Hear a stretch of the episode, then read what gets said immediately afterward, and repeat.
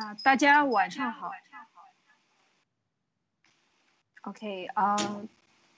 呃，今天欢迎来到灭共杂谈啊！今天又是新的一周的周一啊，欢迎来到大家呃，这个欢迎大家来到这个灭共杂谈，又是艾丽、马蒂娜和 Nick 为大家带来灭共杂谈周一的谈啊，我们看看今天主要要谈的这个主题呢。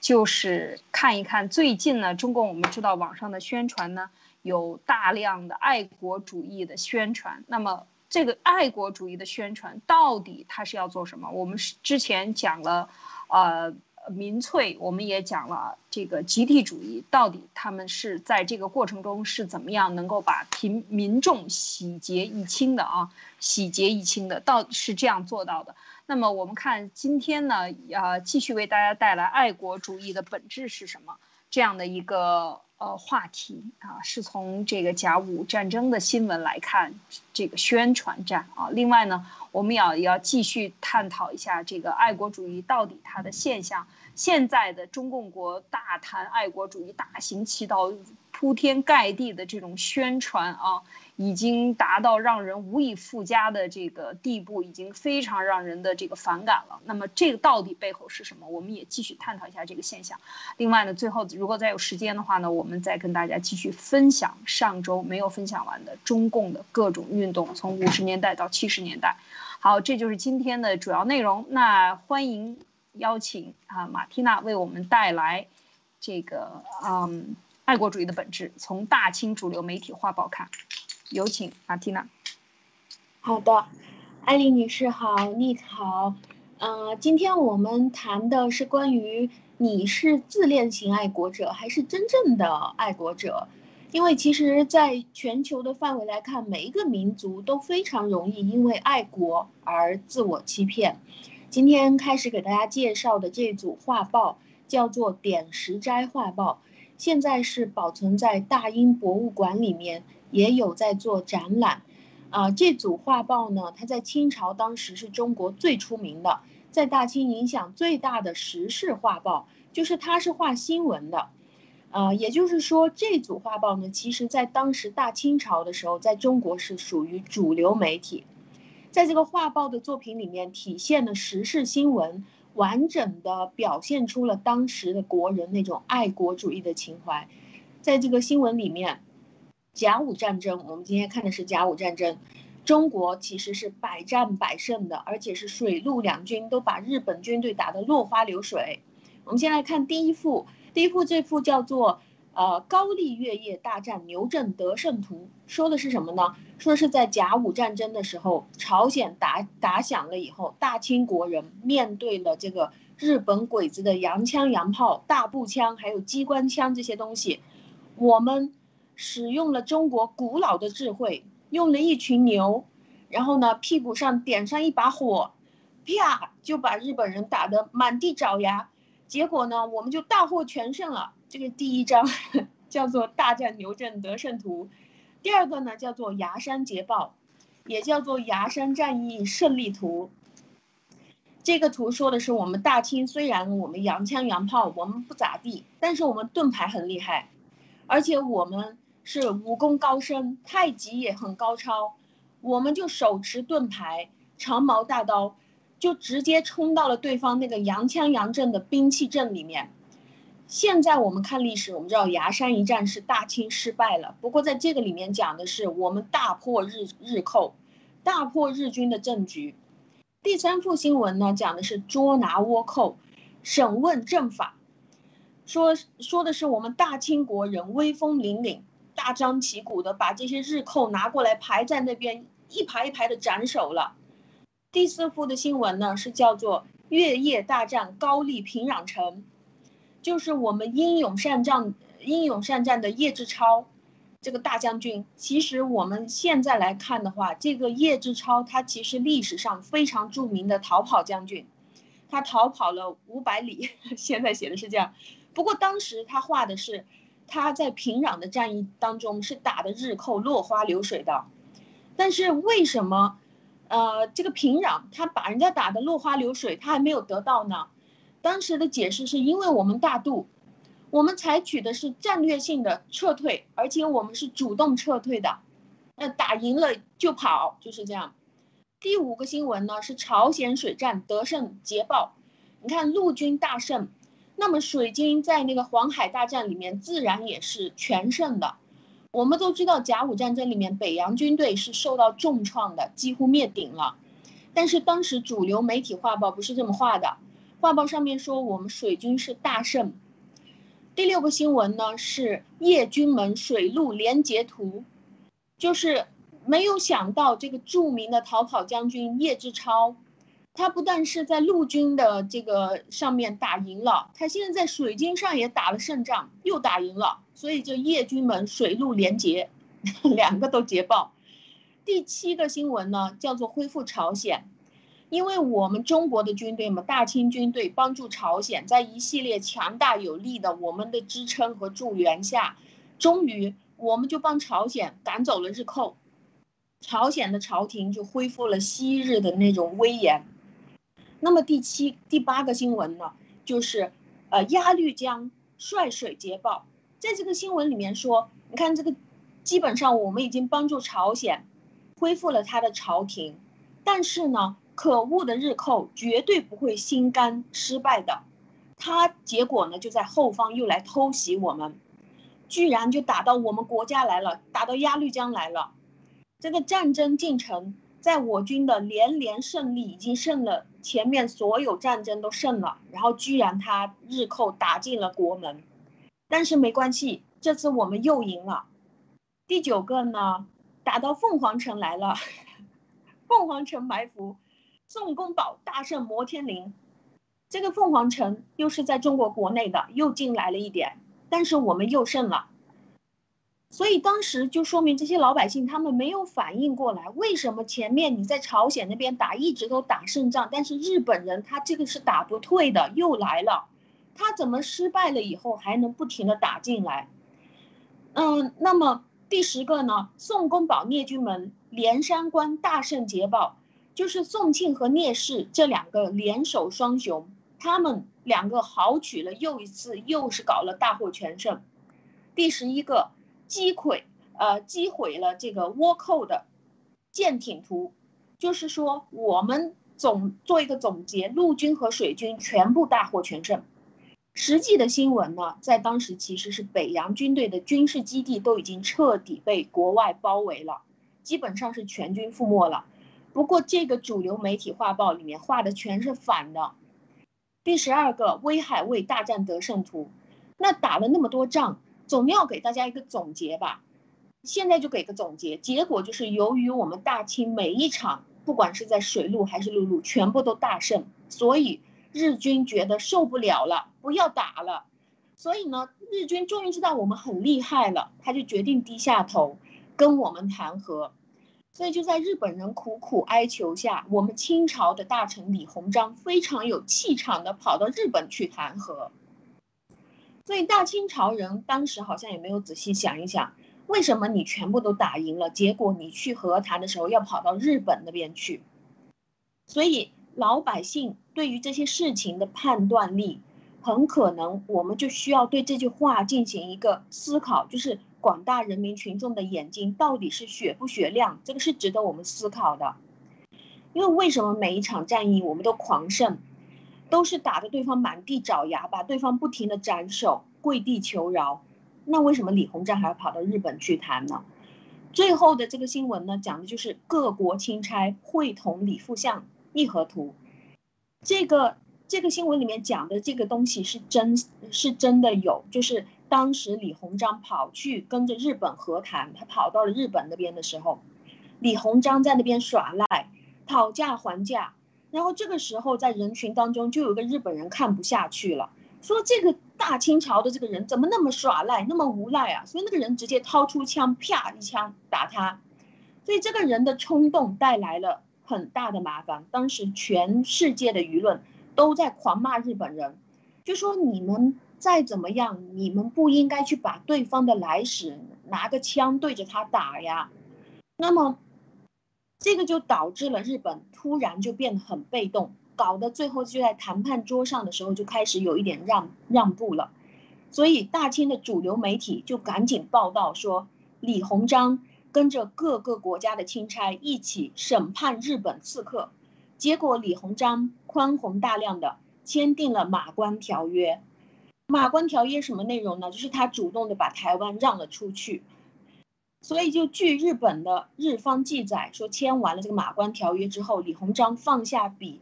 就说啊，我终于解脱了。然后第二天他就跑回国去了，回到国家，在那个天津就把自己关在家里，谁也不见。所以当你看到了这一个个当时的新闻报道，你再去看现在我们看得到的历史，你就会觉得这个报道跟着实际是完全相反的，而且是相差的太远了。但是在清朝的中国人就是这么相信，从上到大，呃，从上到下都是那么相信的。所以在心理学中。我们也会有一个结论，就是说人其实都是非常善于自我欺骗的，那人群就更加善于自我欺骗了。只要谁敢说出来这个真相，我们输了，我们很窝囊，你就肯定要被仇恨的人群骂得狗血喷头。那大家说，哎，你怎么敢说我们不厉害？你真是该死！因为大部分的人都很想提高自己的自豪感，人和人聚在一起。这个很高的概率就会大量的凸显出来，这个就相当于我们说到概率的时候，比如说我们去抛硬币，我们发现上面朝上的概率，当你抛了一万次，你发现上面朝上的概率是百分之五十，那这个结论从哪里来的呢？是在大基数下体现出来的，就是你抛一万次出来的。如果你只抛两次，可能你两次都一样，你得出一个结论，正面朝上百分之百可能性，但是。当我们看到这个人群大量的出现这样的情况的时候，在人群中就可以体现出大部分的人他们都想提高自己的自豪感，还有去满足自己的虚荣心。这个也是在全世界各地一次次的大基数的情况里面得出来的。所以在心理学里面，在一九三零的一九三零年的时候就有这样一个结论说，啊，爱国主义。对于绝大部分的人来说，其实就是一个增加自己自豪感或者是增加虚荣心的一个动作，本质是爱自己，或者叫做这是一种自恋，所以这个也可以叫做自恋型爱国。这个前提就是我表现出来我很爱国，这个对我有好处，我可以得到身边的人的赞同，这个是一种最廉价的。给自己贴金，或者是给自己增加价值感、优越感的方式。嗯，今天给大家准备的就谈到这里。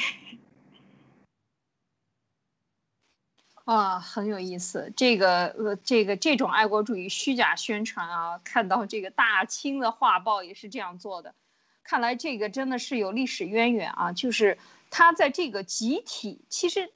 从一种行为学、心理学上讲，它其实就是集体的这种。从众心理，或者是说受众心理，如果集体的这个他给定的调子都是要这样去爱国，说假话才能爱国，说真话你就要死的话，那么这种压力它其实是可以行呃用来胁迫所有的人的。那大家就集体说假话，说假话不犯错误，能保得住乌纱帽吗？能保住头头顶上的帽子，能保住腰带里的这个呃票子，是吧？这个裤袋里的票子，所以这个我觉得也是一种一种，确实是很有意思的一种心理啊。就是李鸿章，当然我们后来在历史里边一直在嘲笑清朝的历史，但是这个时间真的是很快啊。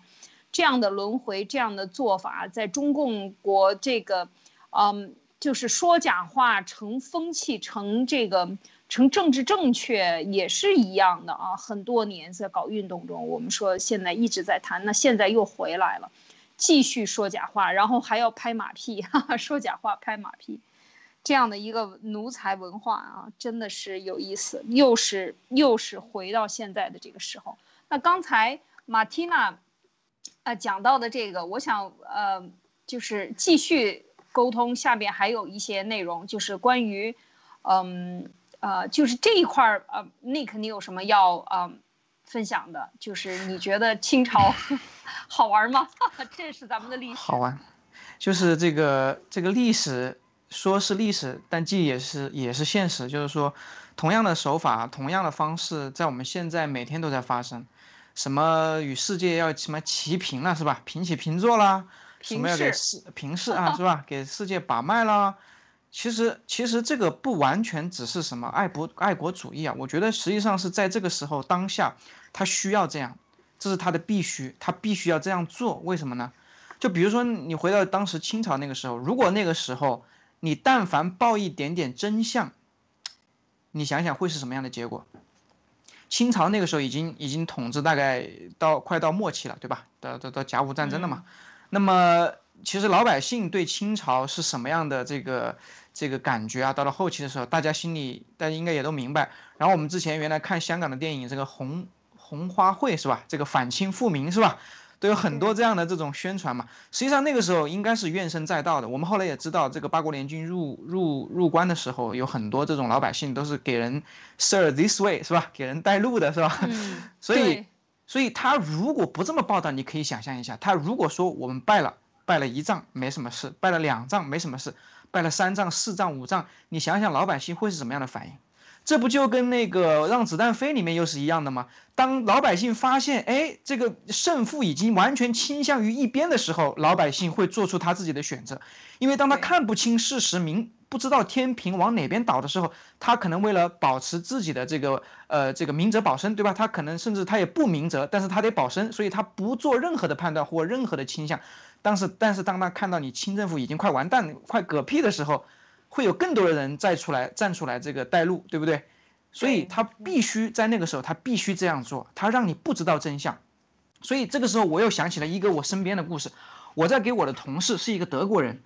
讲那个德国的报纸关于对中共病毒的五个问题的时候，还有德国的那个汉堡的科学家发表那个论文，对吧？几几百页吧，好像是百分之九十九来自实验室那个论文的时候，我给他看这个新闻的时候。你知道他的反应是什么吗？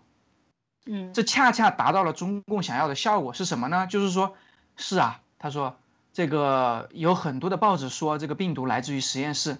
但是你知道吗？有很多同样这个呃有声望的科学家、声望的这个呃这个媒体也说是这个病毒不是来自于实验室哦，这个是关键，关键是什么？他不需要你相，他不不指望你相信。这个病毒不是呃来自于实验室，他也不指望你相信这个病毒是来自于实验，他只要你摸不着头脑，你不知道东南西北，他就 OK 了。你做不出结论的时候，就是他能达到的最理想的效果，你知道吗？所以说清朝这个事儿，再加上现在什么平视是吧，等等等等，什么美国不行了，什么这个那个的，实际上就是让老百姓摸不着头脑，不知道现在就觉得说，哎，我们还很强大。他并不知道这个世界已经发展到哪一步了。如果很多人都真的知道现在是什么情况的话，我相信有更多的人会站出来，有更多的强烈的老百姓会醒过来，他会反思啊，对吧？所以他们现在就处在这个不明是这个是非不知这个呃现在是什么状态的这样的一个状态之中，所以这个共产党就在这里面就就有很多事情可做了，对吧？所以我们后面再接着分享。是，没错，所以这个呃，我觉得有有一定道理，就是说打乱仗，为什么中共要在宣传上打乱仗，也是有这个道理，确实是他这个混淆是非，因为民众大部分的民众，呃，我也同意这个观点，就是当他看到哪一边会倒的时候，当他看到你赢的时候，他会或者说看到清朝会输了倒去了，大势已去了，民众就站出来了，所以清朝清政府要延续他的这个。这样的一个统治的时间，所以苟延残喘嘛，那他也要去做这些假的宣传。那现在就是何等的相似啊，就是非常的相似，也是一样，它就是混乱。但是好在这个信息的对称呢，就是因为在混乱当中总是有一丝信息是传的真相啊，所以还有机会让大家看到这个声音。那另外呢，也还想继续跟马蒂娜分享，嗯，就是这个最近的这些。所谓的爱国啊，这个爱国主义的，有一种说法叫做这个集体自恋，啊，这种集体自恋的这种方法，我们想，我想问问马蒂娜，就说这样的一个这种疯狂的爱国主义，或者现在在这个习习近平治下的中国出现的所谓爱国啊，就是说你不去打仗，你就不爱国；你不去参军，你就是不爱国；然后你不骂美国，你就是不爱国啊，就是这种莫名其妙的啊，就是讲非常扭。通换概念的所谓的爱国主义，有说它是集体自恋，你怎么看这个问题？嗯，我觉得中国人都是属于非常缺爱的，因为你看我们，我们从小学的时候就开始，呃，不断的来教我们要爱这个爱那个，特别是爱共产党啊，还有我们脖子上戴什么鲜血做成的红领巾啊，呃，我们我们要爱祖国，要爱党，像像妈妈像爱妈妈一样的去爱。这个就造成我们中国人其实都是非常不明白爱是一个什么东西的。当我们长大了以后，我们不断的被要求说你你喜欢对方，你爱对方吗？对方有几套房子，对方有几辆车，他爸爸是干什么的，他妈又是干什么的？所以我们的这种爱和我们对爱的这个需求是一直都在不断的被压制，或者被扭曲，或者是被忽略掉的。由于正由于我们是一个非常缺爱的一个民族，我们自身的感受是不断的被忽略掉的，所以我们就把这种虚荣心，或者是把这种共产党强压给我们的这种叫做民族主义给拿上来来用了。因为人是不可能不要爱的，可每个人都是需要爱，或者是需要别人关注的。就像刚刚 Nick 谈到的这个。呃，当时那个红花会，呃，红花会啊，反清复明这个东西啊，我们中国人一直接受的都是一种民族主义教育，就是一种墙倒众人推的一种心理，而我们一直都被政府把我们和政府或者把我们老百姓和王朝捆绑在一起，民族主义的教育它就是不讲对错的，只谈强弱。不讲对错，这是一种丛林法则。就是说，如果你是兔子，我是狮子，那么你注定就要被我吃掉，因为我就是吃兔子的。那么，如果你显露出来害怕，哪怕你是一头牛或者你是一个羚羊，你都会被我吃掉，因为你害怕了。所以，这个就造成中国人特别需要这个假象，就是我绝对不怕你，每一天都要这样去撑着，而且他心里面是非常清楚的。国家给他的教育就是，只要你虚了，或者是只要你显示出来你怕了，别人就会把你吃掉。他不知道，所有我们的仇敌，一直对方想要做的都是想要去解决我们，或者是说他们一直想要去反对的都是我们上面的这些政府或者上面的朝廷。老百姓一直都会觉得我们是被捆绑在这个朝廷和政府上的。那谈到这个。集体缺爱就会非常容易集体自恋，因为没有人来爱我们，所以我们就只能去爱自己，所以这个就导致我们为了来说我是伟大的，我是值得爱的，但是当我们自己要说我是值得爱的这句话，又不符合我们这个中华民族所谓的谦虚的社会暗示。那如果说我们的民族是伟大的，这个东西，当你说出来，其实就相当于你说你自己是伟大的了。就我说，我们民族很伟大，我们家族很伟大，呃，法兰西民族很伟大，英格兰民族伟大，日耳曼民族真了不起。这样的话，你是可以大张旗鼓的说的。但是你如果说我这个人很了不起，别人就觉得啊，你这个人简直就是太浅了，太浅薄了，然后就太太一般了。那当我这样去说的时候，不但是可以收获别人的掌声。还可以收获周围的人给我们的那种哇，那种非常开心，大家都一起嗨的那种感觉，这个就是其实是一种完全虚假的一种自恋的感觉，就是我想表达我很厉害，但是我其实由于这个社会暗示不符合，我就转转成说，我想说我很可爱，然后我不这样说，我就说，哎，你看我的孩子很可爱。或者是说，我想说我很可爱，我很厉害，我不能这样说。我说，哎，我们家族很很牛逼，或者我们国家很伟大，这这个是其实是一种迁移 情绪的迁移，我是这么看的。嗯有意思，这个可以看到，就是他我们之前讲过，要要发动这种民粹，要发动这个集体的这个行动的时候呢，他一定是有仇恨的，就是缺爱的，他不是用爱的，那就是说用仇恨就是缺少爱的，所以他的这种集体自恋的行为也就可以解释了。因因为他缺少爱嘛，集体缺少爱，所以他能够形成这样的一个集体自恋，或者说从每一个人身上，因为他从小对你进行的这种洗脑，或者说进行的这种呃偷换概念式的培养，认呃给你的这种强大的自信是来自于你有一个伟大的爹，是吧？你有一个很强大的爹，这个很强大的爹，那么他就呃这个就很重要了啊，就是说你你。有你只要爱他，那么他就可以。我爹是我爹是大流氓，你敢怎么着？你敢打我？你敢打我爹吗？嗯，就是这个是过去的流氓小混混最常说的。你敢打我？我不行。那你敢打我爹吗？啊，我爹很厉害。我爹是谁呢？我爹是共产党等等。那么这种做法其实它是一种非常群体性的，大家好像都是这样，就是谁谁有理。不重要，就是谁的声音高更重要。就是我们之前讲的，那么这个这个时候就是一种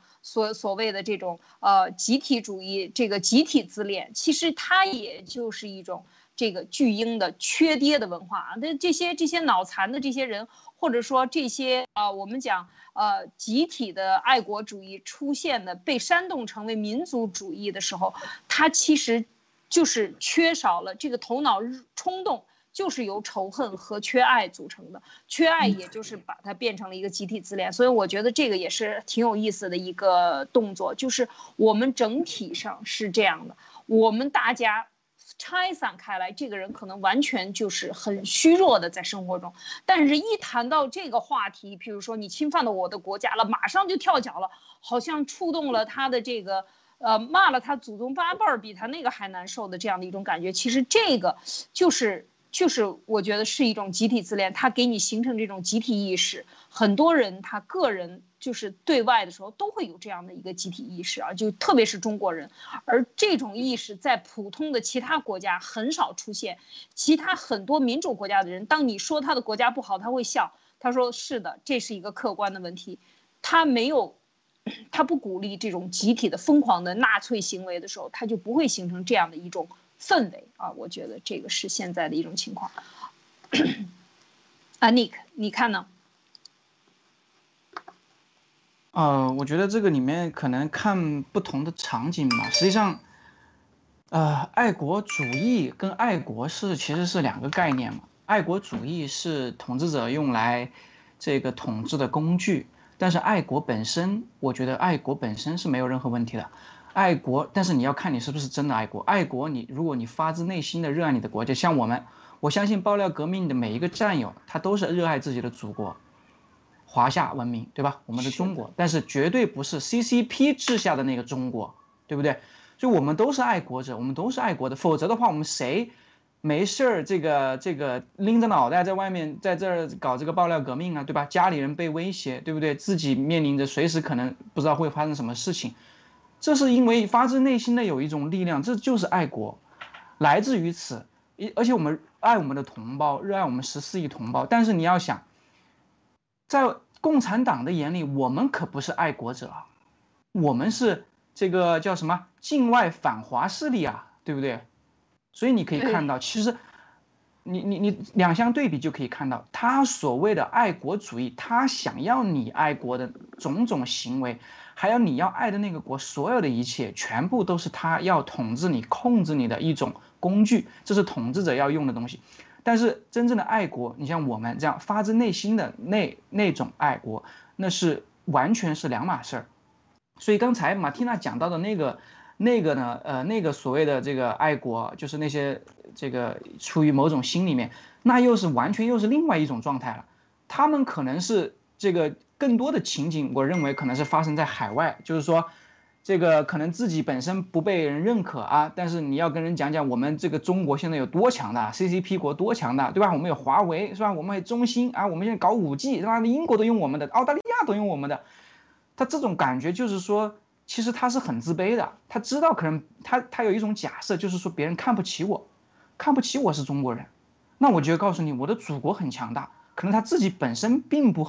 并不怎么强大，但是他需要背靠着这样的一个国家来显得自己很强大。其实我觉得这里面还有一种就是自卑的一种成分。哎，另外就是说，共产党造的这种毒，确实让中华这个民族华人黄种人，这个黑白呃这个黄皮肤黑头发的人在海外。确实有一种啊不被这个待见的感觉，对吧？然后这个大家出去旅游的这种体现出来的素质，这种整体平均水平、素质水平，那确实是会有这样的一种现象。所以在海外的话，可能很多人就是到处去，去跟人就吹嘘说我们中国多么多么厉害，怎么怎么样。但是我恰恰相反，我自认为我是一个爱国的爱国者，我爱我的这个国家，我爱我的同胞，我爱那片土地。但是我逢人我都会跟人讲，现在的中国在 CCP 的治下。是一个多么多么这个这个坏恶的一个国家，然后是多么对老百姓不负责任，多么欺压老百姓，是吧？多么这种想要奴隶奴役老百姓的这样的一个国家。所以你可以看到，其实当文贵先生把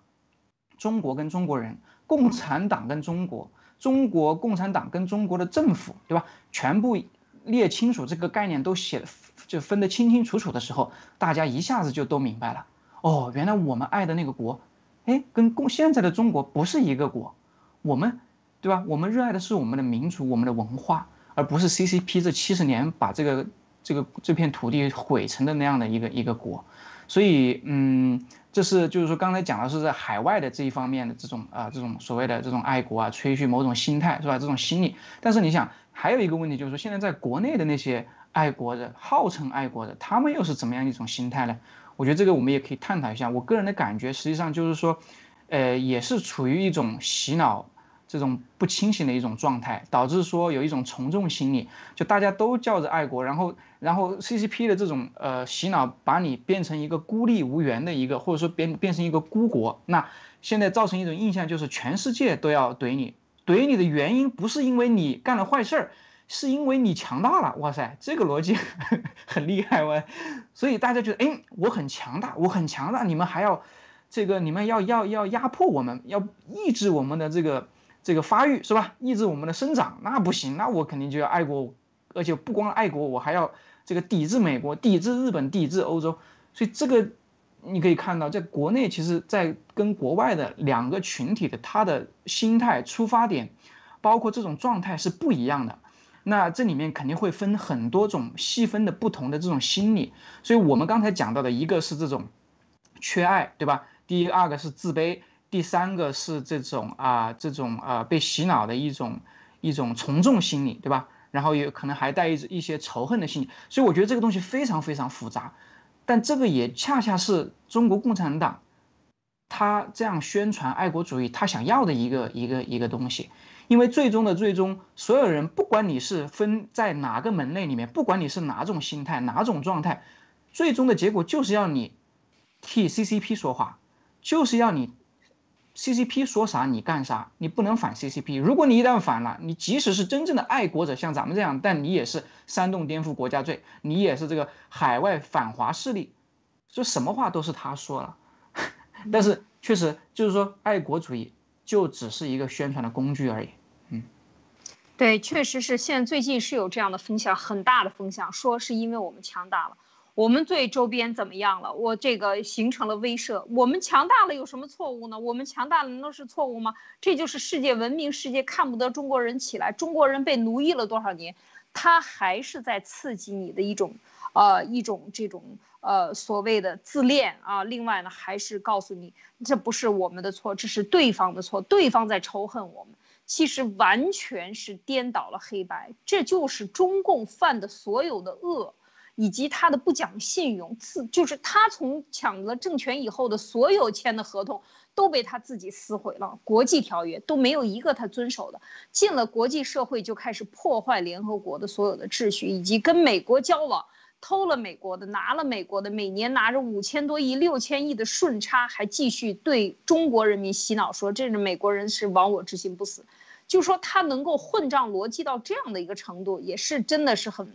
很这个奇葩了，非常变态，可以讲，这很真的是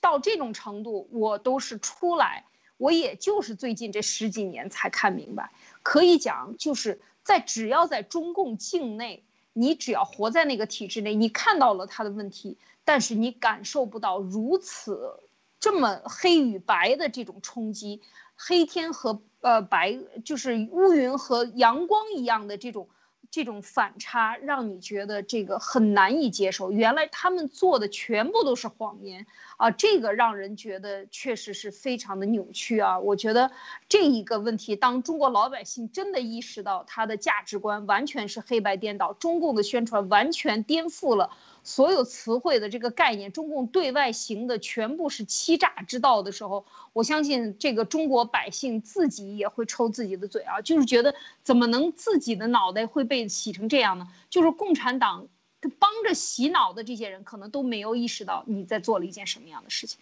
所以我觉得就是说，刚才讲到这个问题的时候，也是最新出现的这样的一个动向，说我们强大了，所以我们现在要忍着被挨骂的。我们要做一个做好挨骂的准备，因为我们强大了，世界容不得我们这一级了，允不允许两极世界的对谈了？完全都不是，这完全是共产党给中国人，呃，所谓让他进行绑架他的一个理由，然后让更多的中国人发出怒吼。然后去去声讨欧美啊，是吧？声讨国际社会，在各个地方去发出你的声音。这样的话呢，用这种仇恨来去表达他们的爱国主义，然后用这种爱国主义绑架成为中共的这样的一个牺牲品。这又是中共玩的一个新的这个招数啊！我我只我只能说，最新的这个动态是这样的看法啊，马蒂娜，你看呢？最新的这个动态？嗯，我觉得现在。他们在做的这个事儿就是一种挑拨离间，这个就像清朝刚刚讲那个清朝，他们也是这样扯谎的呀。就清朝他们不是说啊，这个叶志超好厉害啊，水陆两两军他都能带着打胜仗，都打赢了。结果打赢了以后呢，哎呀，他不要了这个地方，他战略性撤退，主动的。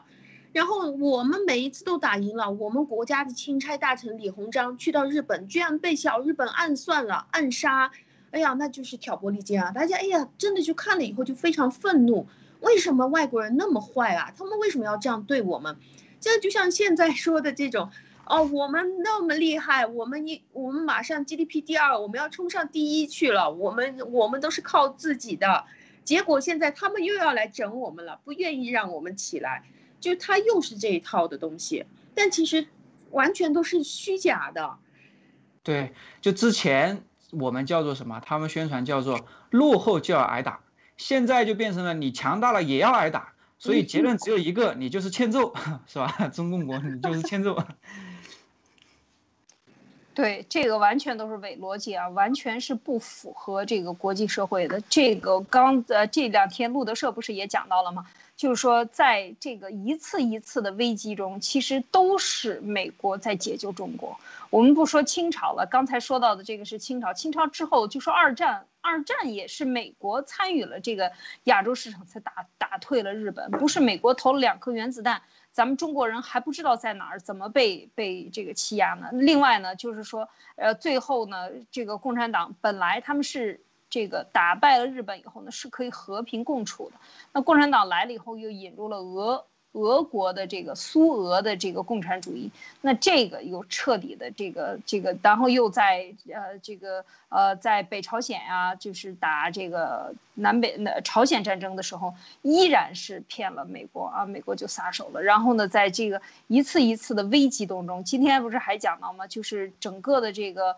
呃在北部的这个战争当中，就是待会儿我们在这个运动中也会讲到，就是整个的在。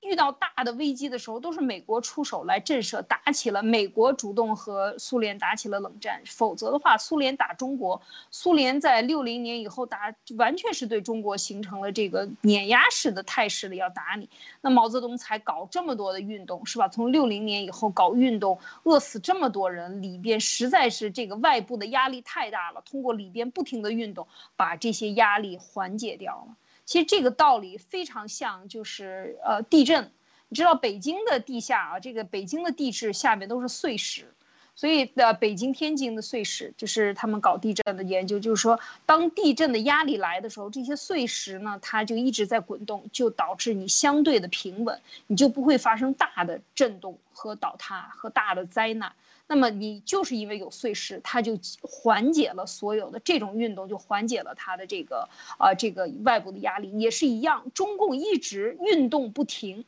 我这些天一直在讲运动，我就在想，毛泽东他是很清楚他要干什么的，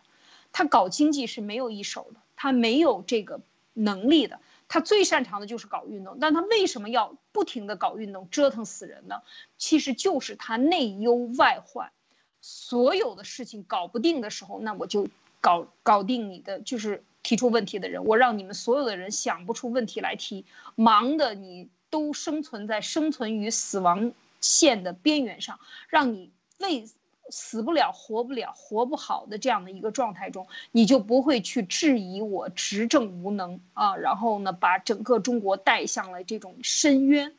他就是把人民对整个民族走向的思考、真正的大问题化解掉了，让人们忙于你斗我，我斗你啊。这个是我觉得毛泽东的他的这种策略的之一了，一这是我的想法。所以，我们看看到这些问题的时候，就觉得，这个确实，呃，这个中共的，呃，怎么说，他的运动啊，只有我们看不明白的，他们真正的上层的领导人，他们都是很明白。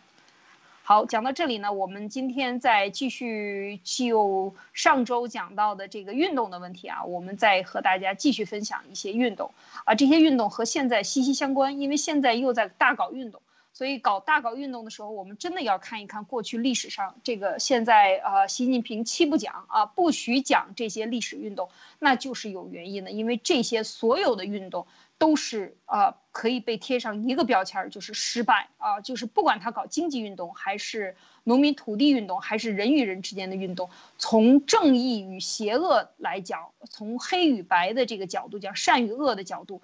它全部都是失败的，它彻底是颠覆了所有的正常的价值观啊！这个我们先看这个全民大炼钢铁运动哈，全民大炼钢铁这个运动呢，当时相信这个我听呃马蒂娜也讲过，你的妈妈是不是也把家里的门把手送去了那个炼钢？大家看看这样的农窑，这个图片里啊，这个农这个土窑。这样的窑能炼钢吗？大家知道钢水都是几千度的温度啊，你你才能够炼出有质量的钢。所有的这种炼钢用这种破的这个油气桶子，拿来烤白薯的桶子来用来炼钢啊，这个就是当时毛泽东搞的这个活动，要在十五年左右的时间，在钢铁等主要行业赶超英国啊，英美超英赶美是吧？以纲为纲，全面跃进啊，就是当时的大跃进活动的时候要公布这个事情。那就是说，其实全部在全面的还，就是，呃，让人民斗起来啊，让不斗争的农民斗起来，让，啊，这个还有抵触的心理的农民，我们就把你打成右派，是吧？让所有激情澎湃的人们继续运动起来，让有理智的人变得无理智啊，就是这么搞，全部的人。到处都在插红旗，这样做其实就是一种完全的无脑的行为啊！这种大炼钢铁，它就是最后就是炼出来都是这种钢锭子，全部都是垃圾啊，一个都不能用。从钢厂偷了铁块回来炼，再卖回去钢厂，你觉得还能卖回原来的质量吗？这不是可笑吗？基本常识都没有，但就是能够让全中国人民啊都是参与到这个运动中来。那接下来一个就是啊，还是跟生产有关系的，叫反蛮分满产私分，就是说，我们之之前讲，中国的农民是最保守的，是最能看得清楚的。我不说话，我哼唧哼唧，我也能够把我要表达的意图说出来。就是这个社会在干什么？嗯，农民是这个最保守的一个力量啊，最不容易被撬动的，所以农民会在这个。国家搞的这些运动中会私藏一些粮食啊，会私藏一些东西啊，所以这个时候他就让农民所在的生产组织在国家收购粮食过程中，这个故意隐瞒的这些真实的粮食要把它进行打倒，把这些人进行打倒。这这种这种满产私分这种作为，就是把所有的人的真正的彻底的家里的这个过这个我们叫做呃板柜下边最后一点私藏的东西全部给你挖出来，啊，这个是非常可怕。那个时候这就是为全面的接下来的灾难做准备啊。然后呢，这个四清啊，四清也是跟农民有关系的。这个四清运动呢，我们现在看，当时叫六三年，六三年就是饿饿死完人了啊，就是三年所谓的自然灾害，就是饥荒过去以后，死了很多很多的人。很多的土地荒废了，很多的物业也荒掉了，很多的人死在外地，很多的白骨没有人埋啊，就是这样的一个情况。那么四清运动这个时候继续在搞农民，因为八亿嗯当时没有八亿六亿农民五亿农民，大部分还是农民，百分之九十以上都是农民，就是让农民呢，呃清什么呢？清工分儿，清账目，清仓库，清财务。清工分，我们知道啊，就像我想大家的这个，可能你们往上两代都有挣工分，像我母亲也是挣工分在地里，啊，我父亲去当兵，我母亲在家里边呢做衣服给人挣工分，一天能挣十个，然后还能下一下地，还能去地里边干一干活，能挣一两个工分，所以我们家的孩子多，我妈妈就挣了很多的工分来给我们换回来粮食吃，我记得很清楚，就我妈原来讲啊。我没有经历过这个，但是她总是讲挣工分，她是赶上一个壮劳力，因为她会踩缝纫机啊，全村的人的衣服都让她来这个裁剪，所以他能挣很多的工分。那这个时候你的工分是攒着的，知道吗？你的工分是可以换粮食的。那这个时候要清工分，就是说，这个时候你之前的不算数了，刚挣来的分儿全部清零了。你不仅把你的土地里的粮食清掉，把你的物产。就是你的生产资料清到大队去，然后你挣来的东西也要给你清啊，清账目、清仓库、清财务，干的是什么呢？他一个是把你所有干的活都给你抹掉了，又把所有人打回到无产阶级的起跑线上，大家都光着脚的啊，又达成光着脚的了。然后另外呢，他其实还有一个目的，就是在这里边是没有多说的。我觉得他这是我的一个这个观点啊。就是让农民邻里不和，互相举报，都向党汇报，然后排查到底死了多少人，然后把多出来的没有人认领的资产收归大队，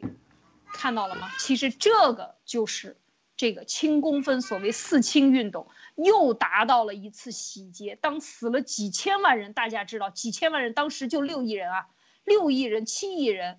这么多人。四五千万人可是占到百分之十啊！这么大一批人死掉了以后，他的资产我又收上来了，又理了一遍账。这部分资产归谁了呢？是吧？都归大队了，还是归党书记了？是吧？你 你怎么看？对对对。哎，你说的这个我还真是想你呃，我先问一下艾丽姐啊，跟您确认一下这个背景信息。所谓的公分实际上就是钱，可以这样理解吗？对只是另外一种形式，那么，那么大家有没有感觉到这个东西有点跟现在的什么东西很相似啊？啊，数字货币是吧？数字货币，对了，你看那个时候他们用这种方式，因为可能没有什么印不出钱来，或者说是怎么样，种种原因吧，他们用了这样的一个公分的系统，实际上就是钱，对吧？你干一点活就挣一点钱，对吧？只不过他们用这公分的形式记账，对吧？记着。那但是由于这个系统。这个公分是摸不着、摸不着的，而且记账是记在这个 CCP 的手里面，对吧？这个应该是肯定是什么书记啊、大队长啊之类，他们是有一本账嘛，叫公分，专门记公分的嘛。那么这个就跟现在的数字货币可以说是有异曲同工之妙了，是不同时代的不同产物、不同形式下的不同产物嘛，对吧？那么当时他们可以这样做，可以清你的工分，大家可以想象一下，未来这个太阳底下没有新鲜事啊，未来这个数字货币是不是它比工分更容易清呢？我觉得 CCP 只要到了那一天，当他有这个需要的时候，按需清公分啊，不按需清数字货币，按需这个清你的财产，收你的财产，我觉得这个事情是指日可待。但当然他得活到那一天啊，我觉得，对吧？但是是看到这个，我就想起现在这个数字货币真是让人不寒而栗啊！这个赶紧大家赶紧去投击币吧，击 coin。是啊，马蒂娜，你看呢？就是我们讲了这三个运动啊，其实都是呃，就是这样的一个，嗯，在那个时候的这样的一个运动，全是无脑运动。另外呢，轻工分运动啊，四轻运动。然后呢，在城里边，我们看到这个轻思想、轻政治啊。城里边你没有没有那么多工分，你是工人嘛啊。然后呢，你要轻组织，然后轻经济，它一定要和经济连在一起。而这种运动，它一定是打着呃这个农民的 群众运动的模式。然后干的是共产党的抢钱的实实质的这样的一个啊，这个行行抢钱之之实吧，应该这样讲。所以你看看啊，你有在这方面有什么想分享的？嗯，我就是在在谈到第一个大炼钢铁的时候，我当时那时候我妈我妈妈也是非常小的，啊，就好像我外婆她正在生生其他的。其他的孩子，就谈到当时我外婆一个人在家里面生孩子，然后，呃，外公把所有的家里的，那其实好像当时是只要是金属的东西，全部都拿出去烧掉，这个里面就包含铝的、铜的、铁的，只要是金属的，全部都拿去一起烧掉，融化成一大坨，这个肯定是用不成的呀，就什么金属都在里面，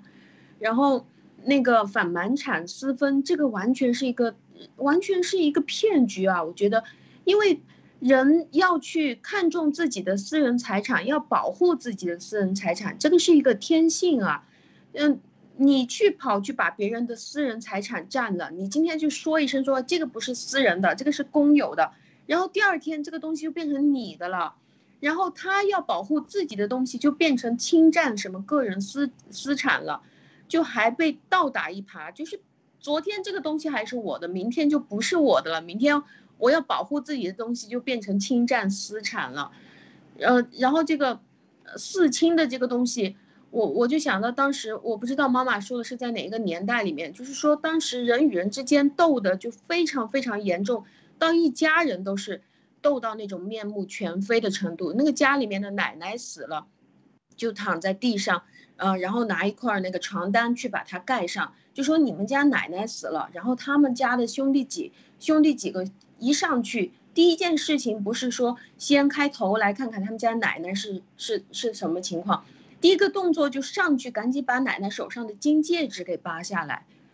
就是已经到这个程度了，跑过去啊，看一下包包里还有没有钱啊，然后，呃，赶紧去把手上的金戒指拿下来，把镯子给拿下来。所以就已经变成了人与人之间这种非常无情的这种程度，这个也让我想到，就是一开始武汉的那个疫情开始泛滥的时候，呃，嗯，就就好像是一动一动的把所有人给关起来。当时我们是非常害怕，这个病情刚刚爆发的时候，觉得这个死亡率是非常高的。当时觉得哇，一票一票那个新闻报道都死了都死了，然后就把大家全部都关在楼里面，然后呢？就每一户都不能出来，是吧？就封了门，都在里面。然后他们每一天找人上去搬尸体，然后还要跟你这个收尸体，还需要收尸费。然后如果你们家里面有人生病了，后来发展到把你们家的除了这个病死的人以外，其他人全部送到方舱医院去，把你们全部都霍霍在那边，就就让你全死掉在那边，他就不给你报了。如果你全家都挂了，OK，他就把你房子一动一动就可以收走了。我觉得现在还是在做这个一样的事情啊，好恐怖。对啊，这个能看到，他不停的清点人数，每一次就是从一个胜利走向另外一个胜利，这是共产党说的啊。但是每一次这样的运动，死亡的都是代付出代价的都是生命。最重要的，在农村啊，我觉得最糟糕的就是他干的这些事情，一次一次的这个反右啊、整风啊。这样搞运动呢，就是把邻里之间，这是在过去古代无论怎样换朝换代、八国联军都没有做到的，就是把邻里、村里之间最，就是有一个三互相之间咬咬舌头都是正常的，但是把把农民搞坏了，就是把农民和村里之间的乡里之间的关系彻底搞烂掉啊！就是说你和我斗，我和你斗，然后家里之间也不和了。妯娌之间也不和，夫妻也不和了，父母也不和了。当所有人都不和的时候，就都会向共产党报告。所以这个是过去几千年来所有的邪恶政权加在一起也顶不了毛泽东这十年干的恶。就当然还有后面的文化大革命，那是更残酷了啊！那就文化大革命就是把人已经文化大革命之前到现在已经到了六六年，做好了所有的准备，就是把每一个人都变成了一个木偶，变成了共产主义病毒侵蚀的，它只是一个螺丝钉而已。所以这个时候再去搞运动，你让你干什么干什么，是吧？你就彻底没有个个人主义了，没有什么私有财产。刚才你讲到这个满满产私分这件事情，就是说。我在国内也有我的一些朋友，就是包括一些意见人士啊。但当这些片儿警也好，居委会的老大妈也好，来你家的时候，他们讲，来你家来跟你谈的时候，推开门就往里走，我不让你进，你凭什么进？就是说，包括在武汉的这件事情也是，我想怎么样处理你的私有财产，你的。家里边的东西，我想去翻就翻，没有搜查证也可以翻。我想进你家来做你的工作，你就得在这个时候等我。就是这种呃，完全不尊重人与人之间没有最底线的或者常识的尊重，已经成为了中国人与人之间关系的起码。当别人问你我能进来吗？或者我是不是要这样？你这个时间方便吗？别人会觉得，对方会觉得，哎，你怎么这么啰嗦呢？你就进来吧，我家也没有什么，我也没有什么私有，这个可以有隐藏的东西。就是说，你自己的私有财产或者你自己的私有空间的自我保护的这个意识已经完全被洗光了啊！就在这些运动中都已经洗光了，所以我们看到这个才是这个，这个确实是非常啊非常可怕啊！就是。这个四四清运动，我们看这个四清运动，这有多少资产抢过来可以当党产？大家知道党产是非常大的啊。然后最后呢，就是这个我再有花个三分钟再给大家讲一讲这个三大运动啊。这个向雷锋同志学习啊，三大运动之一，六三年开始一直搞到一直搞到后来啊，一直在向雷锋三月份还是几号啊？什么向雷锋学习？啊，就是这完全是做出来的一个口号，然后就是，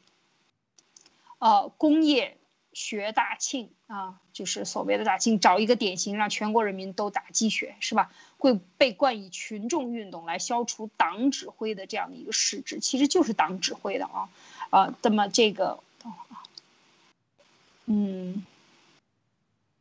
那么这个呢，就是说。呃，另外呢，就是看到这个运动啊，工业学大庆。我相信大家如果在八十年代的时候能看到很多地方，我记得我上小学的时候还看到很多地方，呃，残留着这些水塔上啊，很多地方都刷着“工业学大庆”，然后“农业学大寨”啊，这个这样的一个口号啊，这个口号是当时搞出来的，大庆和大寨，那么这样的两个机构。啊，然后呢，让大家去学工业学这个，农业学这学学工业学大庆啊，要搞这个石油，像他们一样去去搞这些啊，这个不要命的，只管生产，什么都不管，家也不要了，什么也不要了啊。这个共产党的企业现在要搞经济了，为什么呢？因为三年自然灾害死了很多的人，所有的全面的经济的停滞，人民。只有在吃这么多人要养活他，靠什么？没有粮食了啊，粮食，所以也要学学大寨，就是东北的这个。然后呢，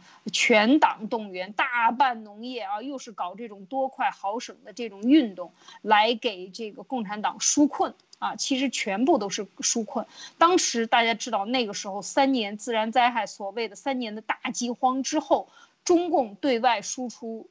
呃，恐怖主义，对，主要是对东南亚。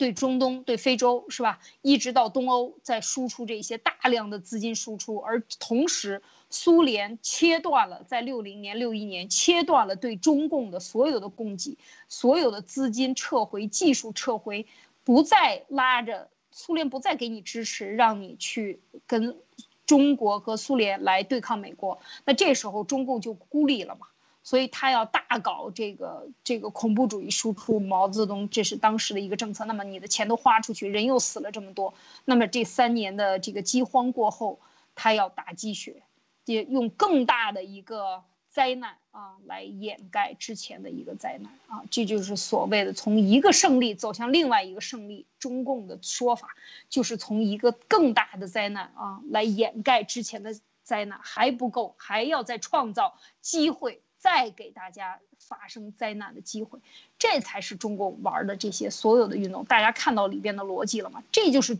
毛泽东的治国的水平。看看这是高啊还是低呀？还是低呀？还是低呀？Nick，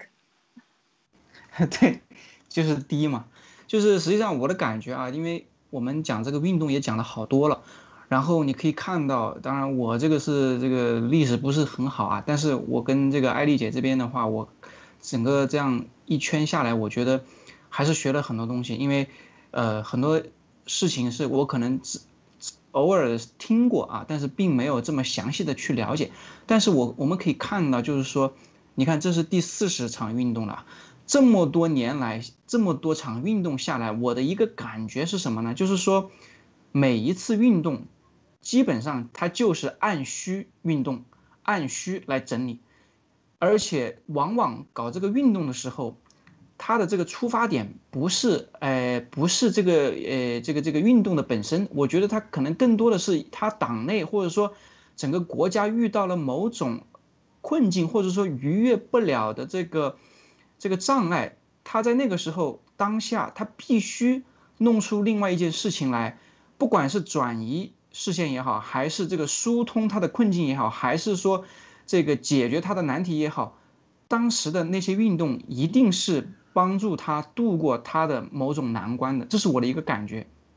所以，呃，你可以看到，呃，这个，呃，呃，多多少少这么多场运动下来，呃，其实基本上老百姓来来回回的就一直是被，呃，CCP 在，这个这个折磨啊，应该是折磨。但是 CCP 在这么多场运动下来，它是越来越强大，老百姓却越来越这个呃软弱了，或者说是越来越弱了，对吧？那所以，我我的感觉就是说什么呢？就这个国家，它的治理啊，它根本就没有，就是共产党它根本就没有治理。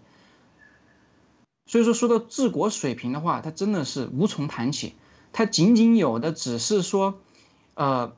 不断的在前面，或者说用某种方式去引导大家，然后把大家嗯集中到某一个关注点上，然后解决了他自身的问题，然后他不断的在里面去剥夺你的财产，壮大自己，发展自己，然后扩充自己的这种实力，最后变得就是说整个系统体制内这些呃官员也好，这些公务员也好。他已经超过九千万党员，就是说，基本上他在任何一个群体，相对于任何一个国内的任何一个群体，他是最大的，所以他就变成老大了，所以大家都得听他的。然后他通过这种宣传制造出来，呃，大多数，对吧？制造出来大多数站在他的这一边的话，就是说有这种话语权的话，很多的，即使你有反对意见的话，基本也就从众了。然后你没有判断能力的，你也就听了。然后你想反对的，有点想法的，他就把你给办了。因为他有枪，对吧？因为他有武力，所以基本上就是这样的一个状态。所以文贵先生说的非常对，他不是什么政府政权，什么都是扯淡，他就是黑社会，就以警治国，以黑治国，以贪反贪，说的非常对。我觉得就文贵先生那那几句话就已经完全总结了 CCP 是怎么治理中共啊，怎怎么治理中国的。嗯，是啊，这个是说的是这样的一个问题。马蒂娜，你觉得呢？就是看到这个。三大运动啊，这个 大农业、工业以及 要无私奉献的这样的一个精神，因为农业、工业，如果你不奉献，你也不行啊，你必须得无私的，像雷锋那样，我做一个螺丝钉，是吧？什么叫螺丝钉啊？就是没有你自己嘛，你就是工业批量生产的一个一个东西啊，就是说要让你彻底的把你自己变成无我，变成集体意识。变成群体中的一份子，然后让你彻底丧失掉你的个性，是吧？他这样的话呢，你才能够好用嘛？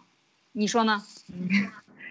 嗯，我也觉得这个一场一场的运动当中，就在老百姓的财物财产被收割的整个过程当中，也可以非常明显的看到每一个人的自我意识或者是自尊心和安全感也在被拼命的收割。就是一直到现在为止，在国内环境下，每个人都在不断的被侵犯他的想法、他的人权、他的私人财物，这是一次一次的不停的收割，一代一代的收割下去。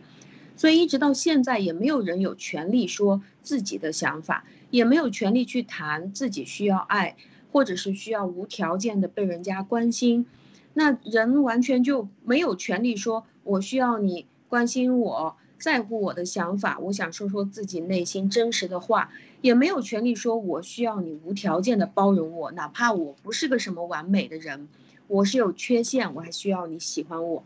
那么就。呃，当他被伤到的时候，他也没有权利说你不能欺负我，因为他是没有人权的，他也没有私有财产的权利的，因为在中国每个人都是居民而不是公民的。那么，当换一个办法，当那这些仇恨从哪里去报呢？这些被压抑的东西拿到哪里去发泄？共产党就带头，就说，呃，那么现在我们就换个方式，就变成说，呃。你就在人群当中，你不需要说出这个是你自己的想法，你跟着一群人一起说，你们不能欺负我的国家，就把这个仇恨转移出去了，就说成是你不能欺负我的国家，但是人不敢说出来，你不能欺负我，所以就刚刚尼克谈到的这个真正的爱国，一个人就只有足够的善良真诚，他想要帮助到自己和自己的家人。甚至他觉得自己有更大的力量，要帮助到自己的民族。那么，只有你是真正的爱这个自己或者是自己的家庭的时候，你愿意去帮忙，你就需要看到实际的情况，你才能真正帮得了忙啊！如果你看到虚伪的假象，你怎么帮得了忙？怎么解决得了问题呢？你要看实际的问题。那么，当你面对这个满目疮痍的这个地方，面对这些已经被洗得透透的这些老百姓的时候，你依然觉得我要去付出努力去帮助，那这个才是真的爱国了。这个就像昨天七哥他也在他的直播当中谈，他说如果是我的孩子要去找对象的话，必须我们家里面有的标准是你不能因为对方的钱或者是对方的社会地位，或者是对方他是个明星还是常委，这种人绝对不要。我需要的就是你真正喜欢谁，你们不谈这些，呃，其他的。周边的这些东西，你们就只是爱对方，你们就在一起就行了。这个就是七哥愿意让他的孩子真正的去爱对方。而我们国家的家长，多少人就是为了，就是为了说啊，对方有套房子，就把自己孩子卖出去了。我们也是为了，就是就是为了说，我们是这个共产党的下属，所以我们就天天在那边喊着要爱国。然后也像尼克说的，海外的这些人。由于你在国内，你可能还是在体制内有个什么稳定工作、固定工作，出去了以后开卡车，或者是出去了以后觉得，哎，我去收废品，我完全找不到工作，为了自己想要尊严，所以就谈到爱国。嗯，是啊，